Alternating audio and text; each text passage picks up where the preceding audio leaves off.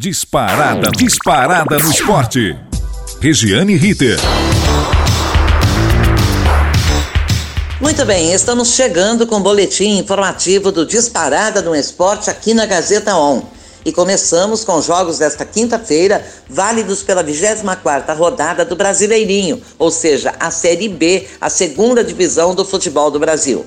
Cruzeiro e Operário fizeram um jogo de 1 um a 1 um, um resultado que desagradou totalmente a Vanderlei Luxemburgo e todos os seus jogadores e dirigentes do Cruzeiro, que entenderam que a, a arbitragem de Rodrigo D'Alonso foi uma das piores já vistas neste ano de 2021. Realmente foi bastante confusa. Eu vi parte do jogo, ele chega a ficar 10 minutos para decidir ir fazer a consulta do VAR. Quando faz a consulta do VAR, tem uma interpretação diferente daquela da grande maioria, ou seja, a diretoria do Cruzeiro pretende, na semana que vem, fazer uma visita à CBF no Rio de Janeiro mais precisamente na comissão de arbitragem, falar com seu diretor principal, que é o Leonardo Gaciba, e tentar entender o que verdadeiramente ocorre com um árbitro numa partida em que ele decide que os erros que irá cometer serão só contra um dos times. Quando a arbitragem é ruim num todo,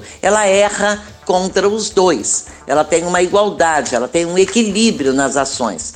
Quando acontece o que aconteceu ontem com o Rodrigo D'Alonso, chega a despertar num narrador mineiro esta conclusão. Nem quando ganha, o Cruzeiro ganha. Ou seja, está lá batalhando na segunda divisão. Marcelo Moreno, o autor do gol que foi anulado no finalzinho da partida e que daria a vitória ao Cruzeiro, tão necessária para quem quer voltar à elite do futebol do Brasil, a, a anulação do gol deixou Marcelo Moreno desarvorado. Ele fez um discurso, um discurso eh, entre desanimado e revoltado, tipo: o que, que adianta a gente jogar? O que, que adianta a gente ralar? Nós estamos precisando dos pontos. Ajuda a gente. Não é ajuda errando a nosso favor, é não errando contra nós.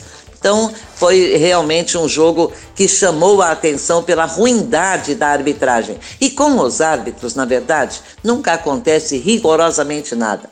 Quando são expulsos, os jogadores cumprem suspensão, quando são condenados, cumprem suspensão, os árbitros ficam por aí, tomam uma geladeirinha na Série B, vai apitar a Série A, vai apitar a Série C. É muito difícil a gente tentar entender o que acontece com a arbitragem do Brasil. Além de Cruzeiro e Operário 1 a 1, tivemos outro 1 a 1, CRB e Vasco da Gama. O Vasco, na estreia do Fernando Diniz e do Nenê, que voltou, é, vencia por 1 a 0 até os descontos da partida quando sofreu um gol do CRB. O CRB continua em quarto lugar, o Vasco décimo lugar, ou seja, meio da tabela também não interessa para quem quer voltar. Bem, ainda tivemos Remo 2, Havaí 1. Hoje eh, jogarão Brusque e Vitória às 16 horas, Curitiba e Vila Nova às 19 horas, Confiança e Sampaio Correia 20 e 30, Ponte Preta e Guarani. O Derby Campineiro às 21h30 no Estádio da Ponte Moisés Lucarelli.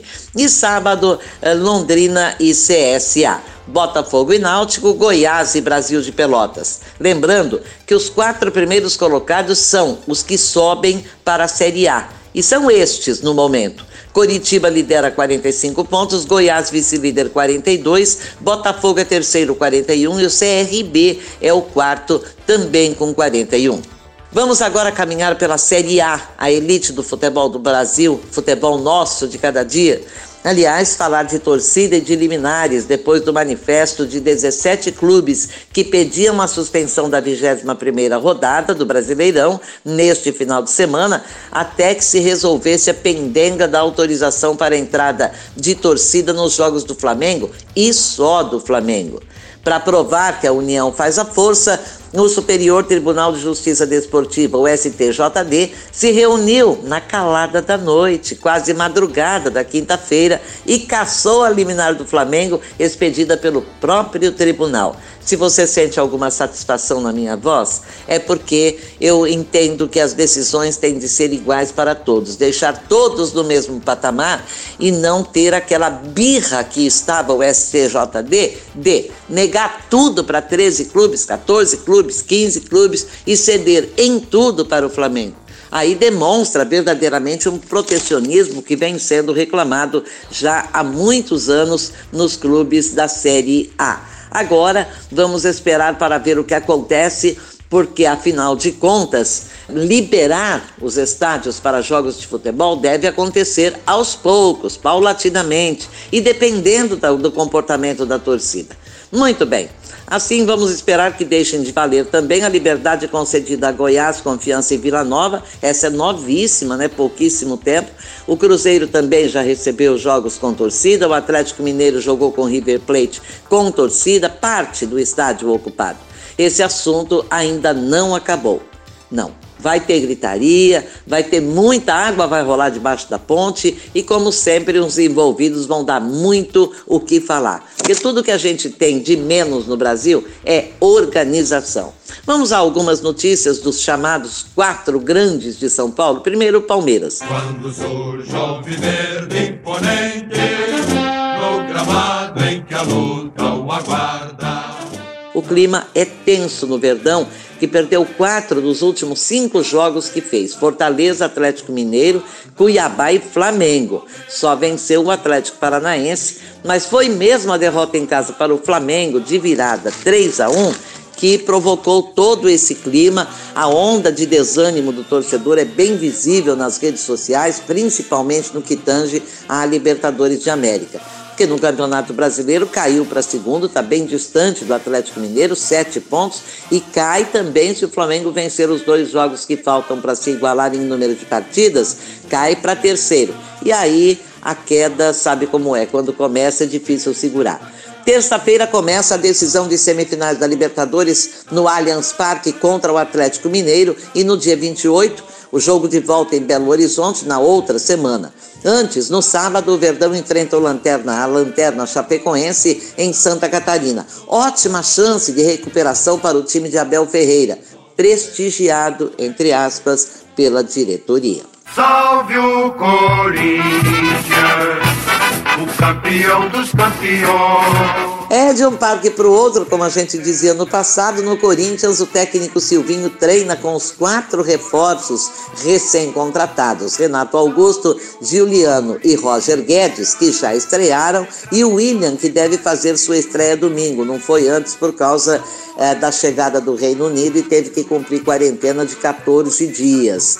Deve fazer sua estreia contra o América Mineiro da zona de rebaixamento, bem na tabela, para quem começou lá embaixo Sexto lugar, 29 pontos. O Corinthians parece ter superado os momentos de turbulência, os principais momentos, e vê com tranquilidade as possibilidades futuras. Tem só o Campeonato Brasileiro, pode batalhar aí até por uma possível, entre aspas, briga pelos quatro primeiros lugares que dão vaga à Libertadores de América, vaga direta. Santos! Santos! Gol! Agora quem dá bola.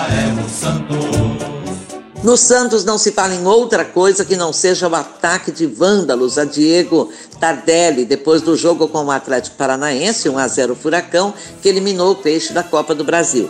Tardelli conta que ficou apavorado, que foram momentos de intenso terror. Foi perseguido por vândalos e teve o carro danificado por vários, eram, eram, era muita gente. A boa notícia é que a polícia já identificou três dos vândalos. Eles devem se apresentar hoje, nesta sexta-feira, no DP, no segundo DP em Santos. O clube emitiu nota de protesto contra o ato de terror e a torcida jovem não só auxilia a polícia no reconhecimento dos vândalos, como promete expulsar do quadro de sócios todos que participaram dessa coisa bárbara, dessa barbaridade. O Peixe se prepara para enfrentar o Ceará amanhã no Castelão, sem Sanches, que sente dores musculares. Portanto, mais uma baixa no time do Santos. Salve o tricolor paulista, amado clube brasileiro. E vamos falar de São Paulo. Que ano do tricolor, hein?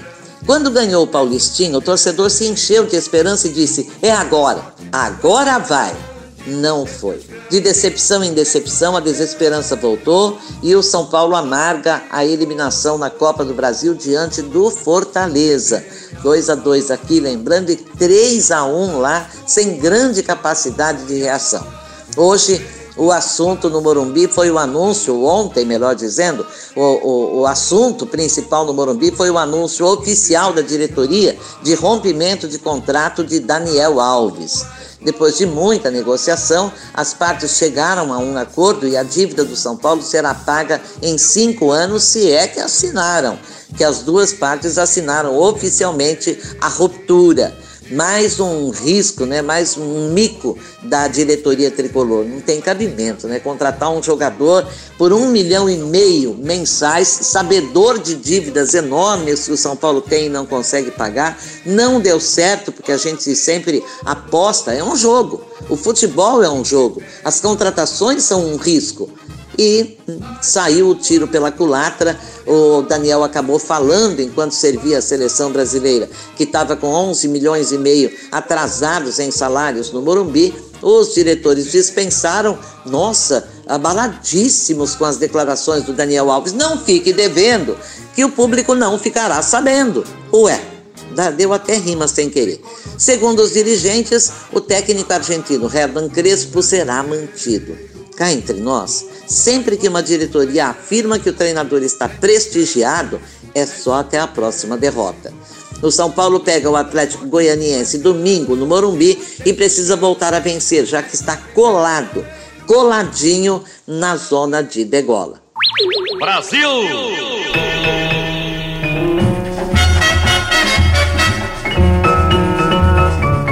Muito bem, vamos falar de seleção brasileira, que volta a campo em outubro com três partidas das eliminatórias. Normalmente são duas, de dois em dois meses, ou às vezes até meses sequenciais, para a Copa do Mundo do Catar 2022. Então, no dia 7 de outubro, enfrenta a Venezuela lá, na casa venezuelana.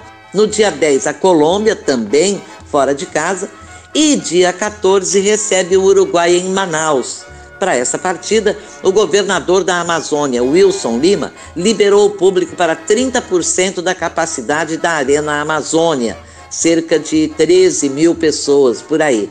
Só lembrando, a seleção de Tite tem 100% de aproveitamento nas eliminatórias. Oito jogos, oito vitórias, 24 pontos, líder isolado, portanto, praticamente classificado, não se diz, evidentemente, eh, quando há chances matemáticas de eliminação. Mas está muito perto de se garantir. Quem vem em segundo lugar é a Argentina, tem seis pontos a menos que o Brasil de Tite. Repito, 100% de aproveitamento até aqui. Mundial de Futsal na Lituânia. É, em sua segunda rodada, o Brasil viu o primeiro tempo com a República Tcheca passar e a bola não entrar. Tava difícil mesmo. Depois deslanchou no segundo tempo, fez 4 a 0, o que leva o Brasil para a liderança isolada do grupo D, com seis pontos e podendo até na última rodada empatar a partida que estará garantido nas oitavas de final da competição. Repetimos, o Mundial de Futsal acontecendo lá na Lituânia. A situação do Brasil permite um empate, eu já disse, no próximo domingo às 10 horas, diante do Panamá o Lanterna, e estará classificado. Vamos lá para as oitavas de final fazer bonito lá fora. Como dá prazer a gente ver as cores verde, amarelo, azul e branco tremulando no pódio, recebendo troféus nas Olimpíadas, nos Jogos Pan-Americanos, enfim, em todas as competições. E vamos falar do vôlei feminino. É, o vôlei feminino medalha de prata na Olimpíada de Tóquio. A seleção de José Roberto Guimarães fez a sua segunda partida no Campeonato Sul-Americano na Colômbia e venceu a Argentina 3 a 1 de virada. Já tinha ganho do Peru na estreia, tem mais três partidas pela frente. Joga todos os dias, é de quarta a domingo. Hoje pega o Chile. O vôlei feminino do Brasil busca seu 22º título sul-americano e vale vaga para o Mundial de 2022, que terá duas sedes, Holanda e Polônia. E a bola rolou na Liga Europa em sua primeira rodada ontem. A diferença de nível técnico para a Champions League é visível, é tão grande, é, já começa pelo resultado dos 16 jogos. Seis terminaram empatados, 0 a 0 1 a 1 2 a 2 foi o máximo de placar de empate. A única goleada aconteceu na Espanha, 4 a 3 para o Betis em cima do Celtic. Lembrando que Times da Champions, que, The Champions que não conseguirem se manter no sofisticado torneio migram para a Liga Europa. É uma espécie de castigo, né? Cai da Libertadores para a Sul-Americana aqui no Brasil. Guardando as devidas proporções, é a mesma coisa. Hoje a bola rola na Liga Europa em mais 16 partidas. Bem, Antes das nossas despedidas, vamos rapidamente aos jogos de fim de semana do Brasileirão Série A para você saber com quem, que horas e quando o seu time vai jogar. Amanhã, sábado, Chapecoense e Palmeiras às 17 horas em Santa Catarina, Atlético Paranaense e Juventude 18 e 45, às 19 horas tem Atlético Mineiro e Esporte Recife, 21 horas Bahia e Bragantino, mesmo horário de Ceará e Santos, esse jogo lá em Fortaleza. No domingo teremos Internacional e Fortaleza no Rio Grande do Sul, na capital, Porto Alegre. São Paulo e Atlético Goianiense às 16 horas. Corinthians e América Mineiro às 18 horas e 15 minutos na Arena do Corinthians. E às 20 horas e 30 minutos, Flamengo e Grêmio. Na segunda-feira, a rodada será encerrada com Cuiabá e Fluminense em Cuiabá. Nós desejamos a todos um maravilhoso final de semana, chova ou faça sol, faça frio ou calor, que tenhamos todos a paciência de continuar lutando pela vida, pela preservação da vida. Um grande abraço, obrigada pelo prestígio, pelo carinho. Falei com assistência técnica de Agnoel Santiago, meu querido Popó, maior flamenguista que eu conheço. A supervisão técnica é do Robertinho Vilela, grande amigo, parceirão corintiano, e também o nosso coordenador geral, Renato Tavares, professor da Faculdade Casper Libero. A direção da Rádio Gazeta On e da Faculdade Casper Libero é de Wellington Andrade, meu querido amigo. Um beijo e até segunda-feira. Regiane Ritter. Disparada no esporte.